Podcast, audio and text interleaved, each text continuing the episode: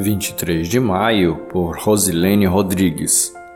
O riso da leveza. Existe alguma coisa impossível para o Senhor? Gênesis 18, verso 14, parte A. Pense em algo impossível de acontecer. Pensou? A palavra de Deus diz que depois de visitar Abraão e lhe fazer promessas, o Senhor diz que Sara, estéril, daria a luz em sua velhice.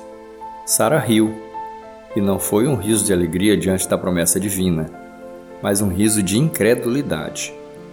Em determinadas ocasiões, a nossa humanidade fala mais alto e nos leva à incredulidade. São momentos que negamos o que Deus pode e quer fazer. Creia, se for para a glória de Deus, o impossível aos olhos humanos vai acontecer. Milagre é uma das especialidades do nosso Deus. A promessa na vida de Sara se cumpriu. Ela disse: Deus me encheu de riso, e todos os que souberem disso rirão comigo. O riso de Sara agora é o riso da leveza, da alegria, o riso de quem vive o milagre. Deus é leve, seu jugo é suave, diz a Bíblia. Ele dá motivos para o nosso coração se alegrar em sua presença. Sara testemunhou a bondade de Deus e disse que aqueles que ouvissem ririam com ela, ou seja, seriam encorajados a confiar no Deus de poder. Não se envergonhe de testemunhar do Senhor. Fale das alegrias que ele lhe dá. Contamine quem está à sua volta com o riso da leveza.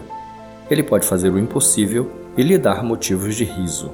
Sinta e viva o riso da leveza do Senhor.